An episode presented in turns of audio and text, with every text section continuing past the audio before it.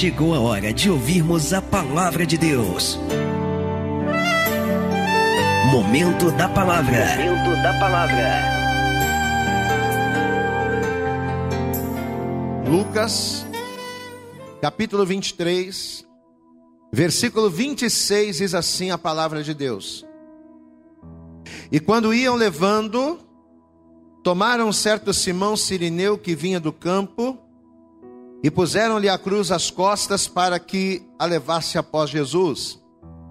E seguia o grande multidão de povo e de mulheres, as quais batiam nos peitos e o lamentavam. Jesus, porém, voltando-se para elas, disse: são palavras de Jesus: Filhas de Jerusalém, não choreis por mim, chorai antes por vós mesmas e por vossos filhos. Porque eis que hão de vir dias em que dirão: Bem-aventuradas as estéreis, e os ventres que não geraram, e os peitos que não amamentaram. Então começarão a dizer aos montes: Caí sobre nós, e aos outeiros cobri-nos. Porque se ao madeiro verde fazem isto, e se fará ao seco. Amém? Então Jesus agora estava indo em direção à sua crucificação. E de repente, seguindo Jesus, uma peregrinação de pessoas, e de repente as mulheres começavam a chorar, por verem Cristo, o Filho de Deus, ali, né, naquele estado, sendo chacota, sendo humilhado, sendo massacrado. E as mulheres começaram a chorar por aquele estado, por aquela condição em que Jesus estava. Só que de repente Jesus ele vai virar-se para elas e vai dizer: Olha, não choreis por mim, porque tudo isso que eu estou passando aqui já estava programado. Era para ser assim, foi para isso que eu vim ao mundo. Não choreis por mim, porque eu estou passando por isso aqui agora, mas daqui a pouco eu estou junto com o Pai. Mas chorai por vós, chorai por vós, por vossos filhos.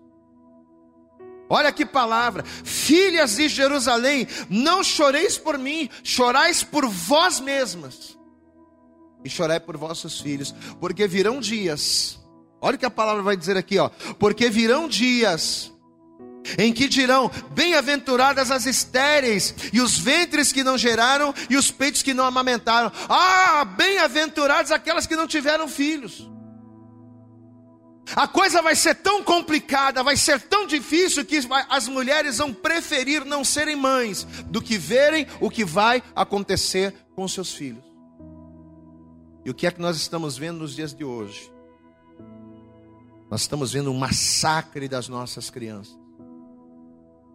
O que é que nós estamos vendo hoje? Como diz a palavra, e daqui a pouco a gente vai estar falando aqui na, no decorrer da ministração. Nós temos visto Raquel chorando pelos seus filhos. Ou pior, nós temos visto Raquel matando os seus próprios filhos. Jesus ele disse que essas coisas iriam acontecer. E nós temos visto isso na nossa geração. Você crê que Deus vai falar conosco nesta manhã? Amém? Estenda a tua mão aqui para frente, curva a cabeça, fecha os olhos, vamos orar, Pai. Em nome de Jesus Cristo, nós estamos aqui nesta manhã para te louvar, para te adorar para te engrandecer, porque reconhecemos que só tu és o Senhor. Estamos aqui, ó Deus, porque reconhecemos que em meio a tantas situações adversas que temos vivido nos nossos tempos, sabemos que o Senhor é o nosso oxigênio, sabemos que é através do Senhor que conseguimos respirar, ó Deus, num mundo tão corrompido, numa atmosfera tão carregada quanto essa a qual nós temos vivido em nossos dias. Por isso, ó Pai, é que estamos aqui nesta hora. Então, em nome de Jesus, Senhor, vem agora com teu bálsamo, vem agora, Senhor, com a tua palavra, com a tua palavra que vai abrir o nosso entendimento, para a tua palavra que vai elucidar-nos acerca de coisas concernentes, aquilo que está acontecendo na atualidade, porque nada do que está acontecendo hoje é surpresa, porque a tua palavra já previa todas estas coisas. Então, em nome de Jesus, ó Deus, ensina-nos, ó Pai, através da tua palavra, a entendermos o nosso mundo, a nos encaixarmos no nosso mundo segundo a tua vontade, a fim de que a tua glória resplandeça em nossas vidas. Senhor, prepara nesta hora os nossos ouvidos para te ouvir, os nossos corações para te receber, mas acima de tudo, prepara a nossa mente para que venhamos assimilar, para que venhamos compreender, mas acima de tudo, colocarmos em prática a tua palavra, para que venhamos viver e experimentar a tua boa, perfeita e agradável vontade. Para a glória, para a honra e para louvor do teu nome é o que nós te pedimos nesta hora com toda a nossa fé e desejar te agradecemos em nome de Jesus e todos digam amém, Jesus. Diga graças, diga glória a Deus. Vamos aplaudir. Vem forte a Jesus nesta hora. Mas é a tua melhor salva de paz. Abra também aí a tua boca no teu lugar. Diga glória, glória, glória. Deus aplaude e glorifica Ele. Fala conosco poderosamente nesta manhã. Em nome de Jesus. Amém. Por favor, tome o teu assento. Nós vamos estar fazendo uma introdução, então é muito importante que a partir desse momento você não converse. É muito importante que você não ande pela igreja, que você não beba água, que você a partir de agora vai ficar somente ligado na palavra de Deus que está na tua mão e você vai ficar ligado naquilo que nós vamos estar falando. Por isso, olhe para cá, preste atenção. Você sabe que a importância da presença de José no Egito para os egípcios, ela foi crucial. A presença de José naquele lugar, na terra do Egito, foi extremamente importante, porque apesar deles terem um faraó, que por todos era visto como um deus, porque Faraó para os egípcios ele era mais do que um rei, ele era mais do que um governante, ele era quase que uma entidade. Pois é.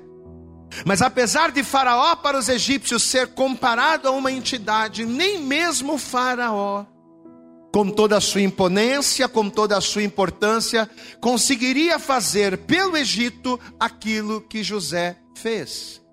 Todos nós que estamos aqui conhecemos muito bem a história de José, e todos nós sabemos o que José fez. Numa das crises mais terríveis, no período mais difícil, na maior fome da história bíblica que o povo passou, que a terra passou, José vai ser a pessoa que vai elaborar um plano, vai executar esse plano e vai livrar o Egito da morte, né?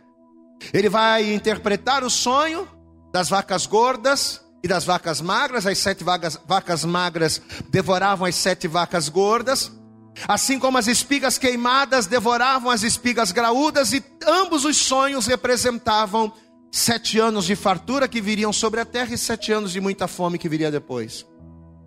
E José vai ser aquele homem de Deus que vai ter a revelação, a interpretação e a iniciativa de elaborar um plano para que para conter aquela crise. José vai ser a pessoa que vai entender que a crise vai vir. Então José vai dizer: olha, é importante que nesses sete anos de fartura se guardem alimento. 10% de tudo aquilo que o Egito arrecadar tem que ser guardado. Por quê? Porque quando a fome vier e que não houver comida em nenhuma parte, a terra do Egito vai ser suprida. Faraó vai olhar para José e vai dizer: Olha, a quem nós entregaríamos esta responsabilidade? Que homem na terra poderia ser tão capaz de desenvolver esse projeto e colocá-lo em prática, a não ser você que teve esta visão? Você vai ficar responsável por isso. Então José, não só pela elaboração, como também pela execução, e pela eficácia, pelo resultado, José vai se tornar um grande salvador. A ponto do seu nome ser mudado para Zafenate Paneia, que em egípcio quer dizer salvador do mundo. Porém, todos nós que estamos aqui, nós sabemos muito bem que José ali no Egito ele estava representando o verdadeiro Salvador. Glória a Deus, amados. Por mais que José recebesse o título de Salvador, nós sabemos que José era um representante daquele que salva, era um representante do verdadeiro Salvador, que na verdade é o Senhor. Amém. Aquele período de fome vai passar, aquele, aquele tempo de crise vai passar, e tanto José quanto aquele Faraó, temente a Deus, ambos vão morrer. Na verdade, toda aquela geração vai passar. E como já era, como já era hábito, como já era de costume, no lugar daquele faraó, temente a Deus, amigo de José, vai reinar o filho de Faraó, que diferente do seu pai, não vai ter o mesmo temor. O Faraó ele vai dar ouvidos à voz de José, porque ele enxergava em José o Espírito de Deus. Porém, o seu sucessor não vai conhecer José, apesar de conhecer as histórias, não vai conhecer o Salvador. E por não conhecer o Salvador, por não conhecer José, diz a Bíblia que quando esse faraó assume o trono, ele começa a fazer uma série de mudanças no Egito que vão refletir diretamente nos descendentes de José que ali permaneceram. Eu quero que você abra comigo em Êxodo, deixe marcado Lucas, mas você vai comigo em Êxodo, lá no início da Bíblia. Êxodo no capítulo 1, e nós vamos ler a partir do versículo 6. Êxodo, capítulo 1, verso 6, diz assim a palavra, preste total atenção. Faleceu José e todos os seus irmãos e toda aquela geração. E os filhos de Israel frutificaram, aumentaram muito e multiplicaram-se e foram fortalecidos grandemente.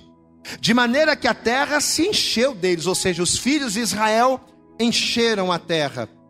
E levantou-se um novo rei sobre o Egito que não conhecera José. Diga comigo que não, diga bem alto, que não conhecera a José. Ora, se José era uma figura de Deus, este novo faraó que se levanta era alguém que vai reinar sobre o Egito, mas que não conhecia Deus. Verso 9: O qual disse a seu povo: Faraó vai dizer a seu povo: Olha, eis que o povo dos filhos de Israel é muito e mais poderoso do que nós. Eia, usemos de sabedoria para com eles, para que não se multipliquem e aconteça que, vindo guerras, eles também se ajuntem com os nossos inimigos e pelejem contra nós e subam da terra. E puseram sobre eles maiorais de tributos para os afligirem com suas cargas, porque edificaram a Faraó cidades armazéns, Pitom e Ramsés. Mas quanto mais os afligia, tanto mais se multiplicavam e tanto mais cresciam, de maneira que se enfadavam por causa dos filhos de Israel. E os egípcios faziam servir os filhos de Israel com dureza. Assim que lhes fizeram amargar a vida com dura servidão, em barro e em tijolos, e com todo o trabalho no campo, com todo o seu serviço, em que o obrigavam com dureza. Nós não podemos deixar esse povo crescer na nossa terra. Sabemos que eles são descendentes de José, mas nós não podemos permitir que esse povo prolifere em nosso meio. Porque se eles crescerem demais, pode ser que amanhã eles se levantem contra nós. Pode ser que amanhã um novo Salvador surja e eles queiram nos sobrepujar. Então, para não corrermos esse risco, vamos oprimi-lo. Vamos oprimi-los. Vamos colocar duras cargas sobre eles.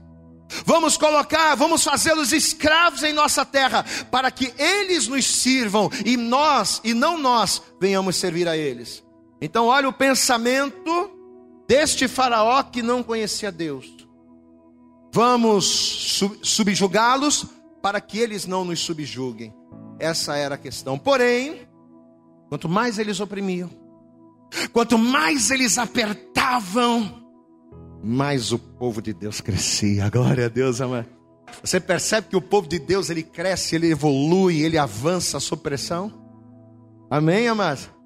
Nós não somos Coca-Cola, não, mas a gente tem pressão. Glória a Deus, amado. É na pressão que a gente vence. Às vezes a, a coisa está está tão acomodada, às vezes está tudo tão tranquilo que a pessoa fica ali de boas, né? não quer saber de nada da vida. Aí começa a opressão. Por que, que às vezes Deus permite que a gente seja apertado, gente? Talvez você aqui, pastor, meu Deus do céu, quanta coisa está. Eu estou passando por tanto problema aqui, tanto problema ali, são tantas lutas que eu estou enfrentando, pastor, eu não entendo por quê. Você sabe por que, que às vezes tem gente que passa por tanta luta? Porque se ela não passar por nada, ela acomoda. Então, às vezes, a gente tem que estar sempre sob pressão, porque quanto mais sob pressão a gente, a gente fica, mais frutos a gente dá e mais a gente cresce em Deus. Posso ouvir um glória a Deus aí? Verdade, amado. Tem pessoas que não podem passar por calmaria, porque se ela passa por calmaria, ela se acomoda na fé e estagna. Mas olha aqui, ó. Quanto mais se levantavam, mais eles cresciam. Deixa eu dizer uma coisa, só, só abrir um parênteses aqui. Quem está passando por luta aí? Levanta a mão. Está passando por? Está no aperto? Então levanta a tua mão para o céu e dá um glória a Deus bem alto. Porque depois desta luta, Deus vai te fazer crescer. Pode aplaudir bem forte ao Senhor. É só um parênteses, amado. Depois dessa luta você vai crescer muito. Aleluias. Mas vamos voltar para a palavra. Você vê que quanto mais Faraó apertava o povo, mais eles cresciam.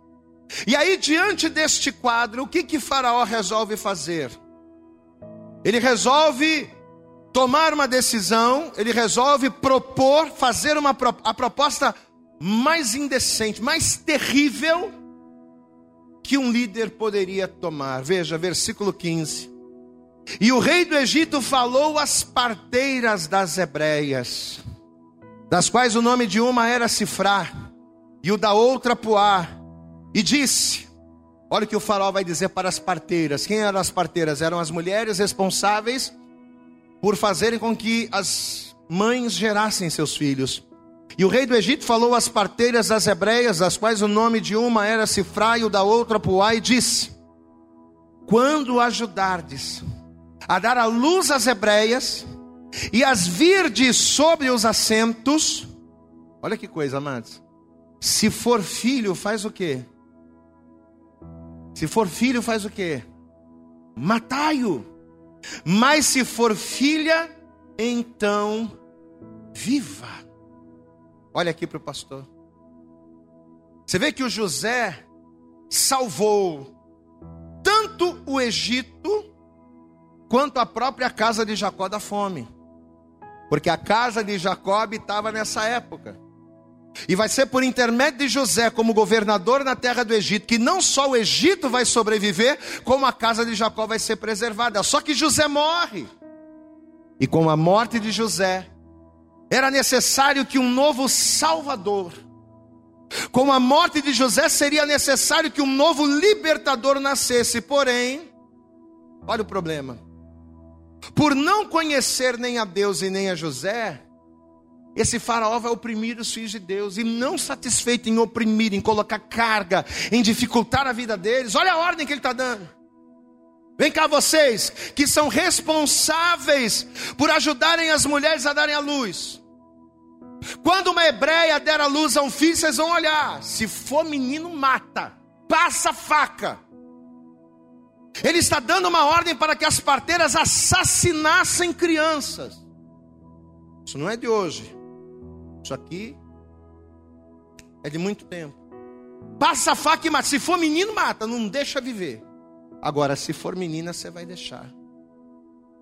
Amados, e justamente a fim de minar, a fim de minar toda e qualquer possibilidade de uma revolta, a fim de minar toda e qualquer possibilidade de um crescimento, para tentar impedir a vinda de um Salvador, e eu quero que você guarde isso para tentar impedir que um novo Salvador se levantasse. Ele agora vai dar ordens às parteiras para matar todos os machos que nascessem, sem nenhum temor, sem nenhuma compaixão, passa a faca e não deixa viver. Porém, o detalhe é que, mesmo com essa ordem cruel, mesmo com essa ordem desumana, você conhece a história. O que, vai acontecer? Diz a Bíblia que o libertador, Moisés, diga glória a Deus. Hã? Chega a arrepiar, meu irmão. O libertador Moisés, ele vai nascer, ele vai crescer, ele vai se estabelecer debaixo dos olhos de Faraó sem que ninguém pudesse intervir os planos do Senhor.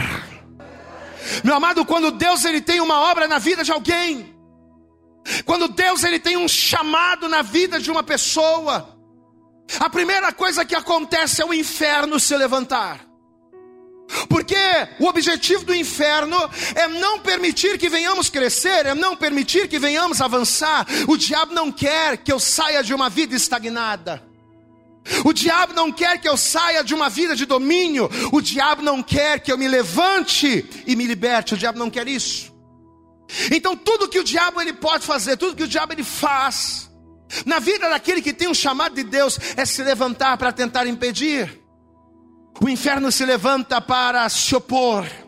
O inferno se levanta para resistir, mas a palavra de Deus ela diz em Isaías 43, versículo 3 o seguinte: Deus ele diz: ainda antes que houvesse dia, eu sou, ninguém há que possa fazer escapar das minhas mãos. Sabe por quê? Porque operando eu, agindo eu, quem impedirá?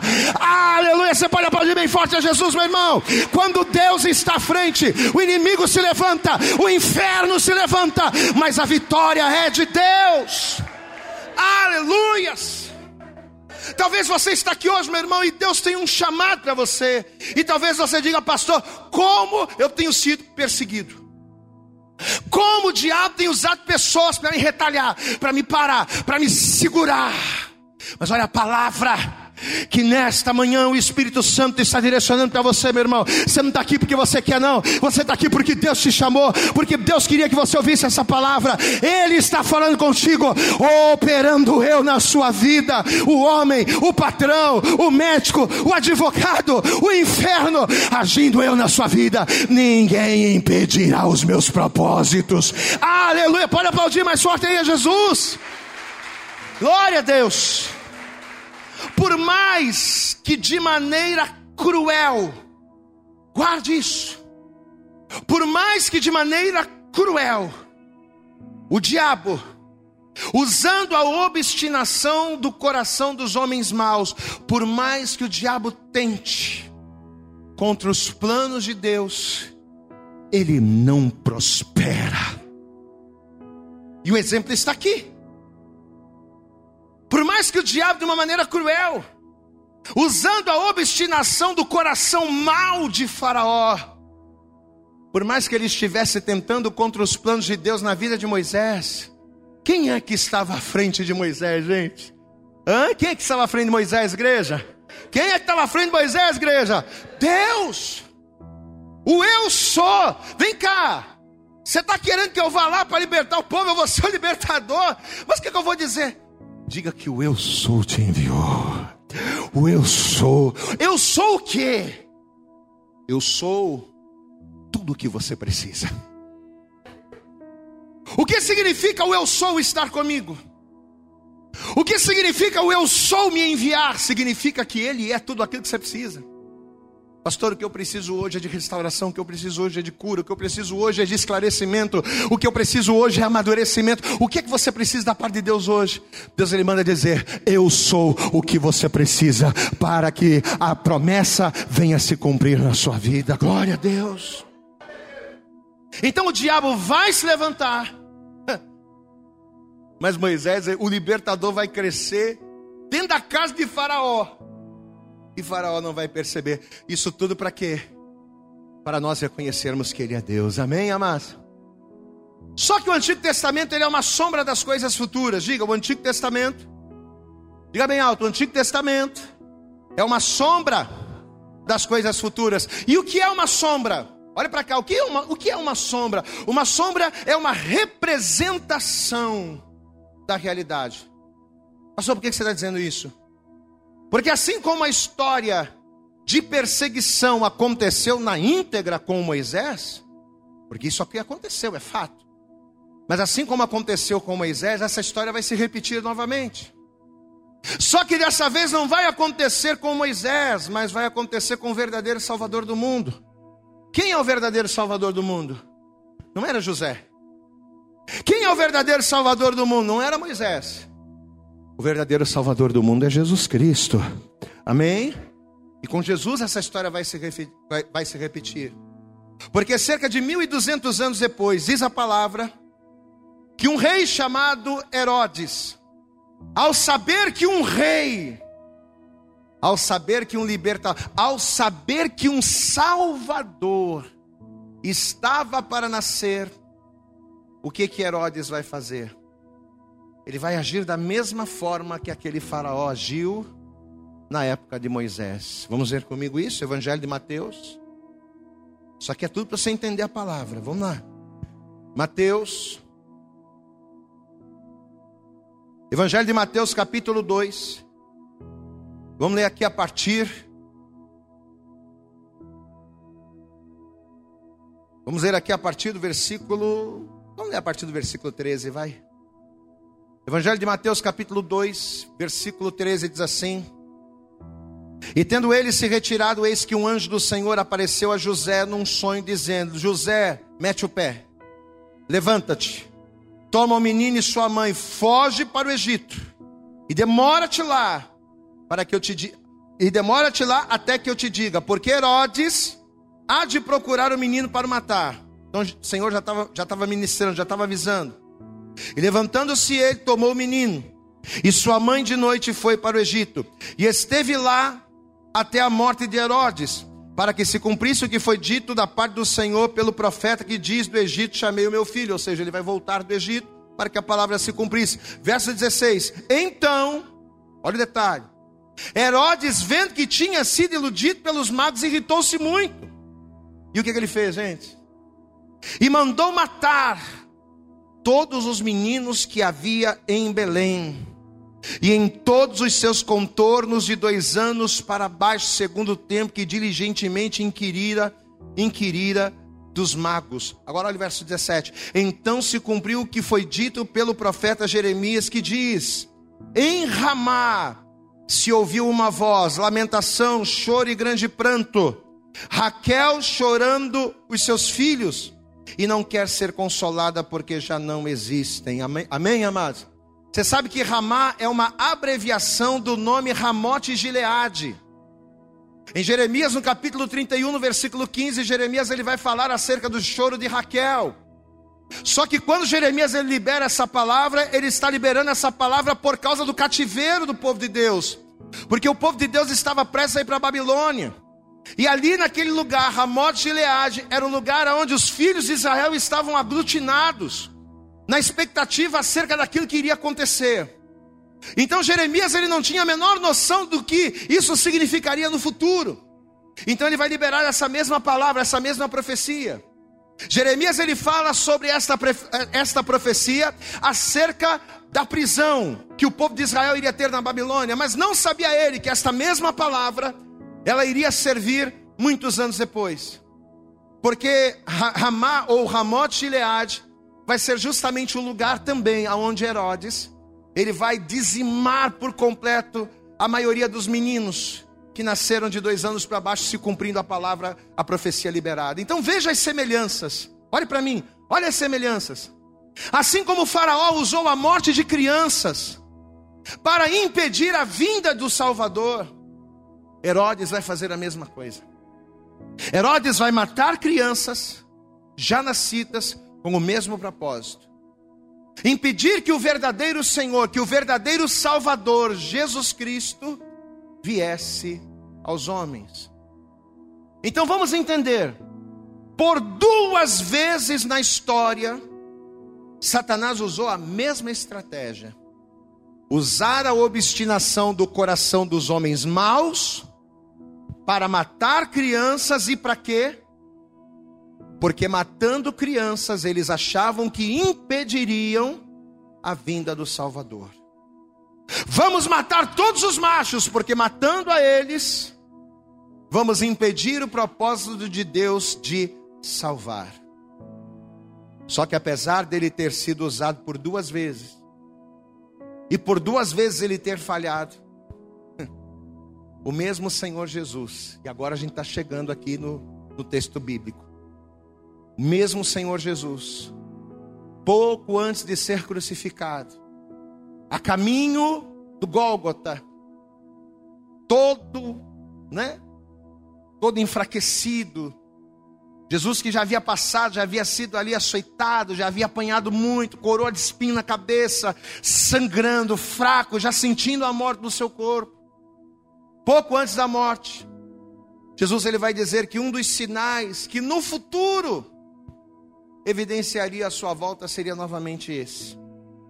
E é aqui que a gente cai no texto inicial, onde nós abrimos lá em Lucas, porque segundo a palavra, as mulheres vendo a aflição de Jesus, sabendo que Jesus era inocente, mas ainda assim sendo tratado como culpado, sabendo que Jesus era Senhor, mas ainda assim sendo tratado como o pior dos servos, as mulheres olharam aquilo e sentimentalmente se compadeceram por ele, a ponto de começarem a chorar.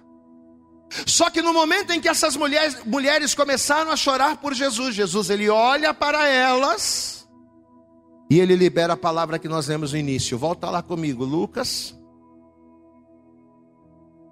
Evangelho de Lucas, capítulo 23. Lucas, capítulo 23. Vamos pegar a partir do verso 27. Lucas 23, verso 27 diz assim: E seguia o grande multidão de povo e de mulheres, as quais batiam nos peitos e o lamentavam. Jesus, porém, voltando-se para elas, disse: Filhas de Jerusalém, não choreis por mim, chorai antes por vós mesmas e por vossos filhos, porque eis que hão de vir dias em que dirão: os dias serão tão difíceis, a crueldade, a maldade dos homens vai ser tão grande que vocês vão dizer: Bem-aventuradas as estéreis e os ventres que não geraram, e os peitos que não amamentaram, bem-aventurado quer dizer mais que feliz, mais do que feliz as mulheres que não tiveram filhos, mais do que felizes as mulheres que não puderam gerar, ou os peitos que não puderam amamentar. Então começarão a dizer, verso 30, aos montes: cai sobre nós. Amado, o que poderia fazer com que uma mulher pedisse a sua própria morte? O que teria poder de fazer com que uma mulher dissesse: Monte, cai sobre mim, me destrói, me mata? O que teria poder para fazer com que uma mulher pensasse isso? A morte de um filho. Glória a Deus, igreja. Amém? Olha aqui. Então começarão a dizer aos montes: Cai sobre nós e aos outeiros cobri-nos. Porque se ao madeiro verde, se a mim, que sou puro, como um madeiro verde, que sou puro, que sou santo, que sou filho de Deus, estão fazendo isso. Que dirá, que se fará ao madeiro seco. Olha aqui para mim, igreja. É aqui que a gente queria chegar, olhe para cá. Jesus, antes de ser crucificado, por várias vezes andando com os discípulos, ministrando-os, Jesus ele disse que seria preso, Jesus ele disse que seria julgado, que seria morto, crucificado. Jesus ele disse que ressuscitaria e que ele iria para o Pai. Só que Jesus ele também afirmou que ele voltaria. Diga glória a Deus. E justamente como sinal da sua volta, haveria um tempo em que as mulheres iriam chorar por dois motivos. Primeiro motivo, por elas próprias, pela sua dor, pelo seu desgosto pelas suas feridas, primeiro por elas próprias, e segundo, pelos seus filhos. E por quê? Por que, que as mulheres iriam chorar tanto? A ponto de pedirem a própria morte? Porque assim como foi na época de Moisés, e assim como aconteceu na época do nascimento de Jesus, a mesma coisa aconteceria depois. O mesmo desrespeito, a mesma crueldade, a mesma maldade, a mesma violência contra as crianças serviriam como sinal para que os nossos olhos estivessem abertos, para que o nosso entendimento estivesse aberto. Amado, olhando para o mundo hoje, olhando para a nossa geração, olhando para os nossos dias, para tudo que está acontecendo, a gente percebe claramente que essas palavras ditas por Jesus há mais de dois mil anos atrás, elas estão se cumprindo na nossa geração. E elas estão se cumprindo na nossa geração na forma de um mal que tem assolado inúmeras famílias, principalmente no nosso país. E que mal é esse? É a violência e o assassinato brutal das nossas crianças. Sempre que eu prego mensagens assim, eu costumo colher informações. Eu entrei em vários sites para pesquisar. Então, segundo dados de dezembro de 2020, dezembro de 2020, coisa de cinco meses atrás. Segundo dados de dezembro de 2020, do Fundo das Nações Unidas para a Infância, a UNICEF, o Instituto Sou da Paz e o Ministério Público do Estado de São Paulo, o número de violência doméstica e sexual contra crianças e adolescentes cresceu 75% com a pandemia. Então, o número de casos por causa da pandemia de crimes dentro de casa, de pessoas que deveriam proteger as crianças, cresceu 75%. E em 90% dos casos, o agressor é alguém de dentro da família. Violências contra crianças e adolescentes são majoritariamente praticadas por quem tem o dever legal de proteger e cuidar. Então, aquelas pessoas que foram chamadas e escolhidas para proteger e cuidar, são aquelas que estão matando, são aquelas que estão abusando cruelmente de crianças. Crianças e adolescentes são mortas são mortos dentro de suas casas todos os dias. Todos os dias. Aí a gente começa a olhar para a TV, a gente começa a olhar para o rádio, para os jornais. A gente começa a pegar os casos. O caso mais recente do Henri Borel, né? Que tem chocado o Brasil e o mundo. Amado, esse menino, esse menino ele participava de uma sessão de tortura.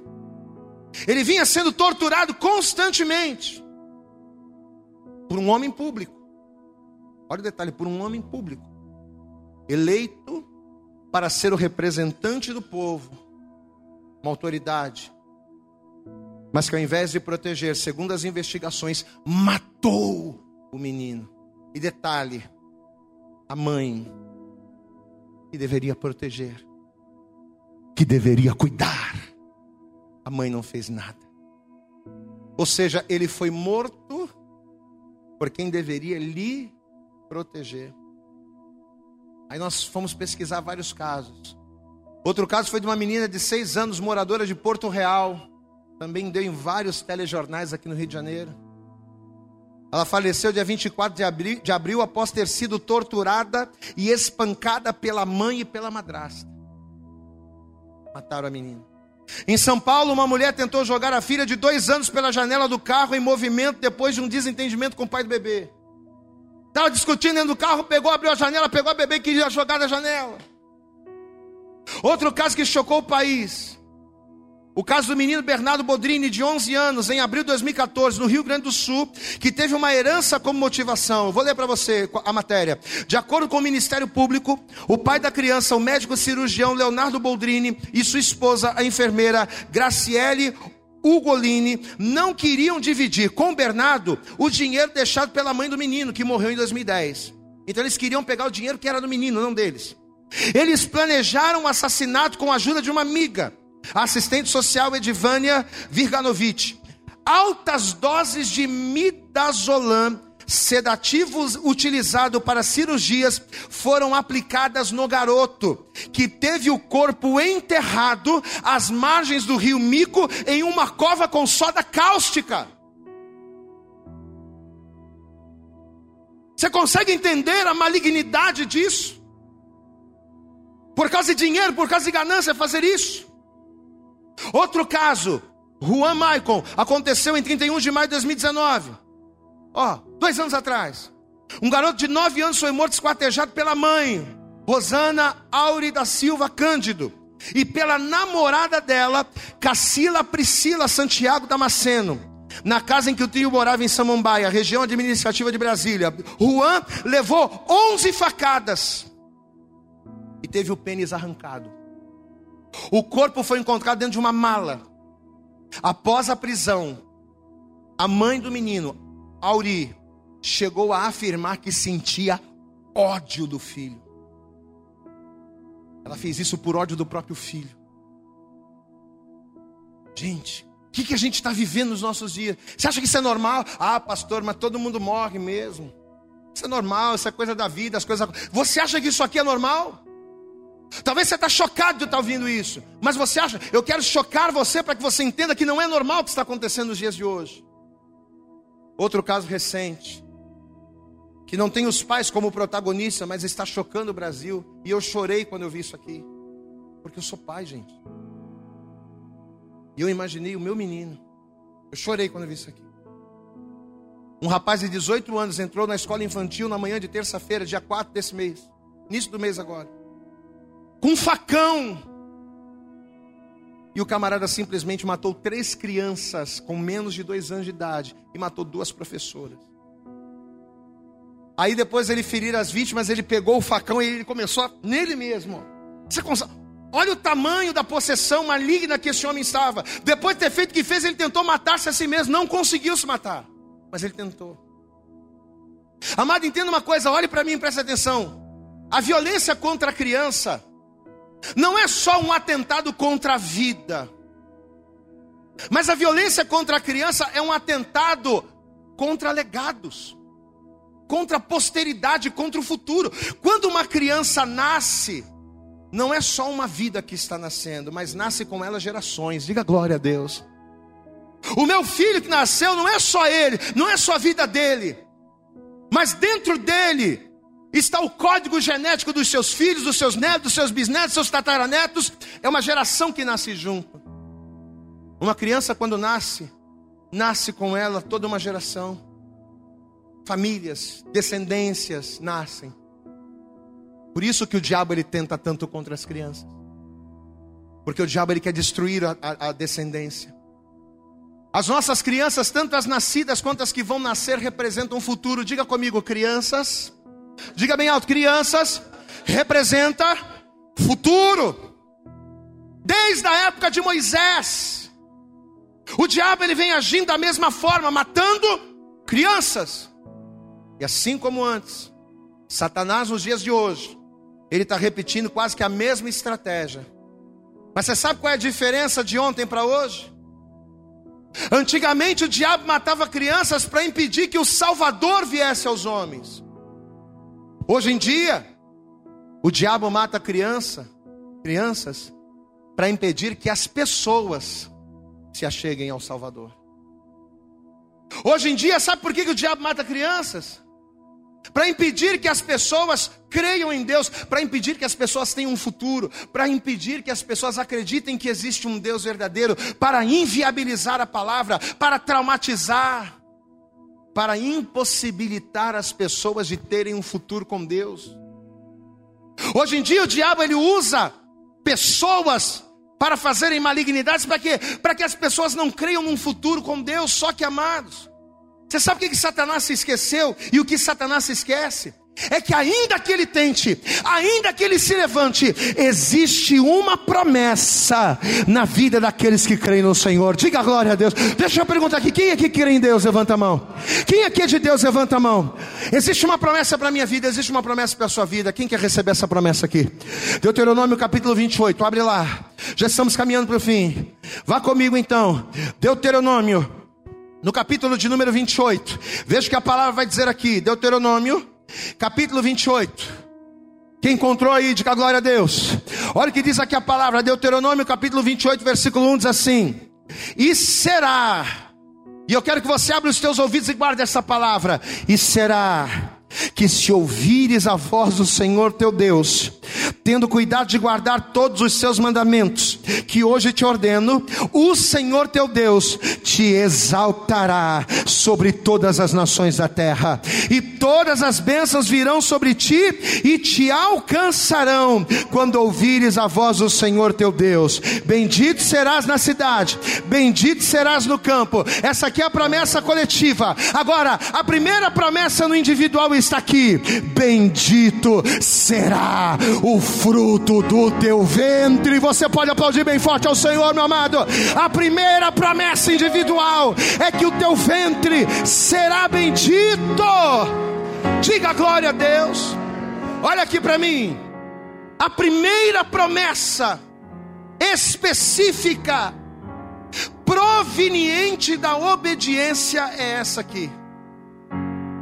E será que se você der ouvidos à voz do Senhor, para guardá-la, para andar nos seus caminhos, para fazer a vontade de Deus, Deus ele vai dar ordens para que as bênçãos te alcancem.